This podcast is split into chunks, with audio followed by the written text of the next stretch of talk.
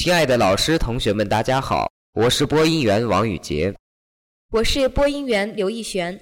今天是二零一四年五月三十号，农历五月初二，星期五。欢迎走进今天的特约评论，关于高考的那些事。又是一年六月时，又是一年高考热。高考是一扇门，是一扇能够让人步入天堂的开启之门。同时，这扇门上也生长着顽疾。那么，咱们就来说说这扇门上的顽疾，也就是高考中存在的弊端。这第一个弊端呢，是它的唯分数论，采用全国高等学校招生统一考试制度，以分数为唯一选拔标准，由一次考试定终身。高考如同刽子手的刀，一刀切下去呀，倒是实现了。各科成绩的全面发展，却在培养各领域中出类拔萃的人才上落后了一步，甚至扼杀了本来应该在某一领域有杰出成就的人。比如说，有人擅长考察中国文物，但因为没把英语学好，导致与考古学无关，这难道不可惜吗？难不成我国古文物上还有英文？再比如说，有人擅长写作。但世俗硬叫他先学好数学，倘若他真把数学学好了也罢，可学不好呢？我想他便和大学无缘，和更高层次的文学无缘了。试问，文学与数学有什么联系呢？你见过余秋雨在文章里推算微积分吗？钱钟书先生语文一百，数学零分，不也成就了一代文学大家吗？毛泽东风华正茂时。人生几何知几何，学好几何值几何的感叹，不也没有影响他成为一代伟人吗？这现行的高考制度呀，其本质也是一种类似于八股取士及科举制度的应试制度。虽然它起到了招贤纳士的作用，但同时也毒害了许多人呢。接着，就让我们来说说高考的第二个弊端——地域不公平性。在当今中国，腐败现象可以说是无处不在。相比之下，高考算是勉强留守了人间最后一片净土。然而，高考也体现了它的不公平性，即在各省市教育资源分配不公。同是中国人啊，你说有些地区的考生轻松越龙门，而有些地区的考生却需要闻鸡起舞，挑灯夜战。那么，我给大家讲个故事吧。一个湖南的小伙子在上海的一个建筑工地当农民工，偶然间和建写字楼的设计师他们就聊上了天儿。没想到他们竟然都是一九九九年那年参加的高考。那个时候全国都是一样的考题。湖南的那位民工当年考了五百二十三分落榜了，设计师当年在北京考了四百二十一分，上了沈阳建筑工程大学。若干年之后，命运竟然如此差异。你说这高考公平吗？那些想通过高考改变命运的孩子们，你们说这公平吗？有人说这是考虑到地区经济发展需求造成的。对北京人而言，如果不让当地考生上一个相对较好的大学，那么在北京地区将来他们是找不到赖以生存的饭碗的。个人认为，这种说法是在低估北京人的智慧，是在伤害中国人民的感情。物竞天择，适者生存。为何要用这种方法来保护当地考生的利益呢？王侯将相宁有种乎？难道北京人永远都得优越吗？硬要用这种方法来支配？况且，就算这种理由成立，那么陕甘宁地区、青海、西藏、新疆，为何他们那里的考生也是大陆上的穿行者，而不是钢丝绳上的冒险者呢？有学者表示。按照各省平均分配教育资源的模式应该被打破，而采用按照各省人口比例分配教育资源的方式进行录取，一来适合各地区发展需求，提高生源较少的省份大学生的质量；二来对每一个炎黄子孙都是公平的，符合以人为本的政治理念。第三个弊端便是高成本全民陪考。有网友算了一笔账，从一九七七年以来。高考成本从最初的几毛钱涨到了现在的万元以上，高考已从一个人的战斗变成全民战争。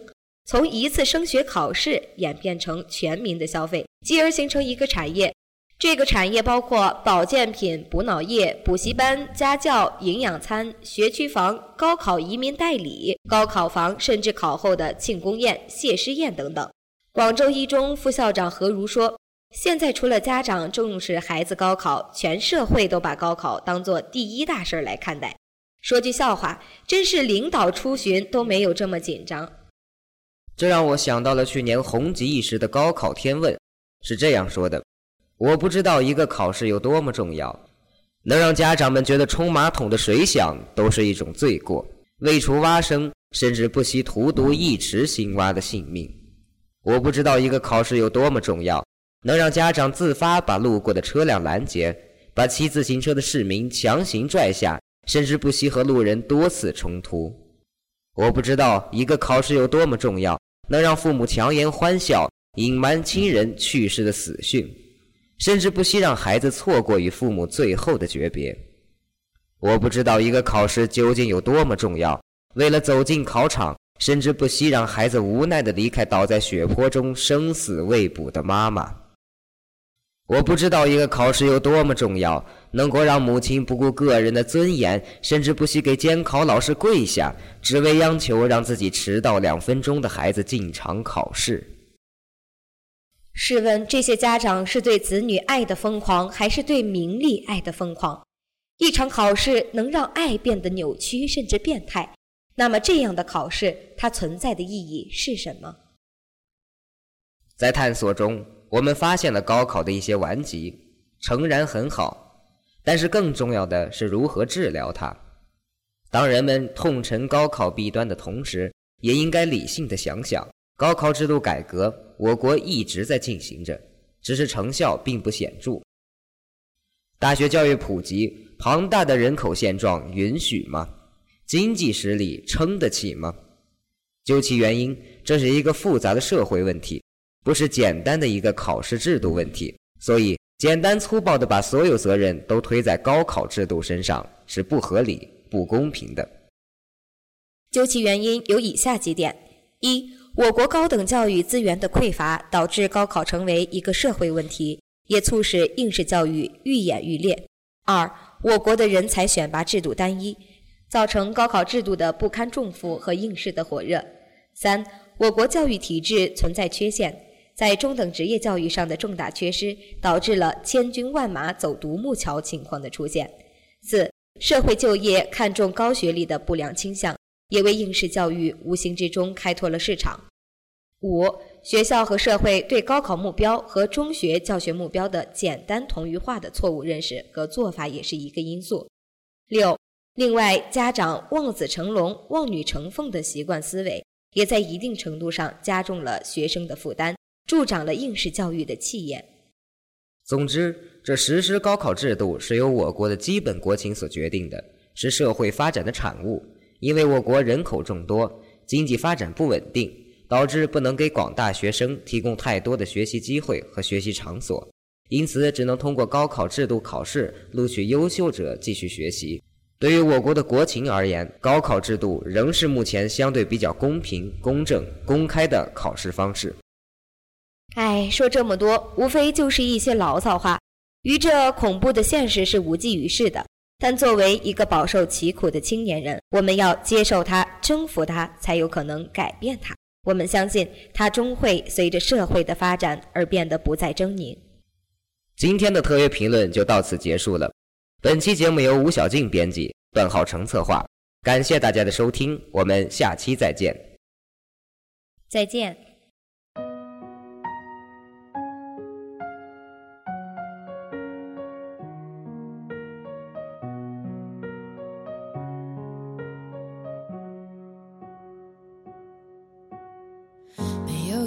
防备也没有一丝顾虑，你就这样出现在我的世界里，带给我惊喜，情不自已。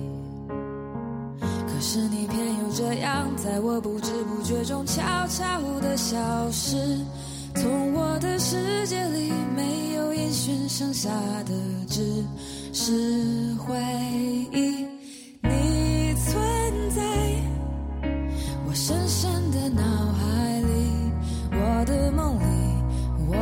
心里我的歌声里。你存在我深深的脑海里我的梦里我的心里我的歌声里。还记得我们曾经肩并肩一起走过那段繁华巷口尽管你我是陌生人是过路人。彼此还是感觉到了对方的一个眼神，一个心跳，一种意想不到的快乐，好像是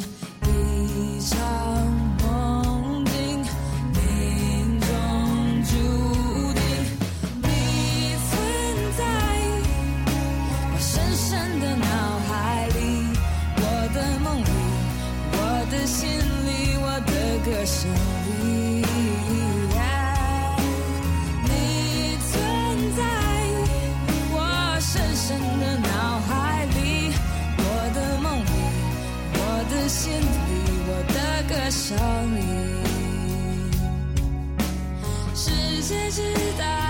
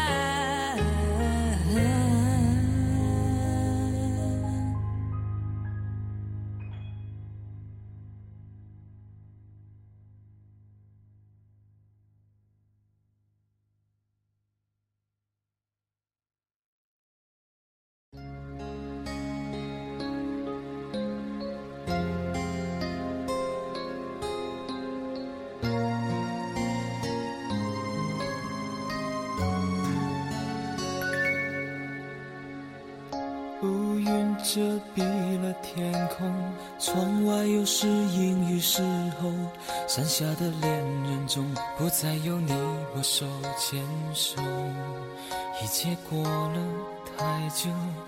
我们的十字路口，下一站是谁在等候？你我的方向盘却向着相反的。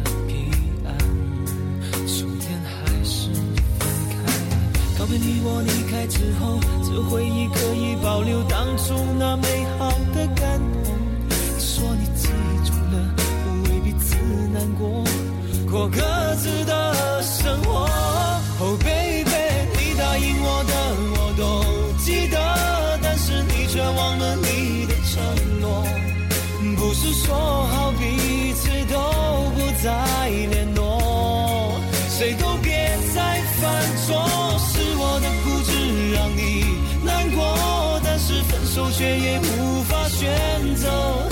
我走了以后，你要好好生活，不要想我，也别再哭。